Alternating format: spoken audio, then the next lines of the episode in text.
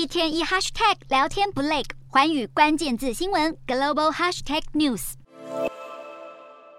这次美国期中选举总共选出三十六州的州长，目前各州当选人已经陆续出炉。其中备受关注的德州和乔治亚州，分别由现任共和党籍州长艾伯特和坎普成功连任，而很有机会和川普角逐二零二四总统大位的共和党籍佛州州长迪尚特也顺利取得连任。另一方面，民主党在二零二四年的总统热门人选纽森成功连任加州州长，麻州州长也由民主党候选人希利击败川普支持的对手迪尔，成为全美首位女同性恋州长。至于在去年八月接替纽约州长一职的后可，也宣布胜选，成为纽约史上首位民选女州长。其他值得关注的州长选举，还包括在阿肯色州，由曾经在川普执政时期担任白宫发言人的桑德斯胜选，而原本由共和党掌握的马里兰州，遭到民主党候选人摩尔成功翻转，成为马里兰首位非裔州长。这次的州长选举，民主党可说是表现相当亮眼，不仅多名现任州长顺利取得连任，民主党更成功拿下宾州、威斯康星州、堪萨斯州等关键摇摆州，并且翻转了麻州和马里兰州的共和党州长。而目前在竞争较激烈的摇摆州中，还有亚利桑那州、内华达州和奥勒冈州，这三个州的票数陷入胶着。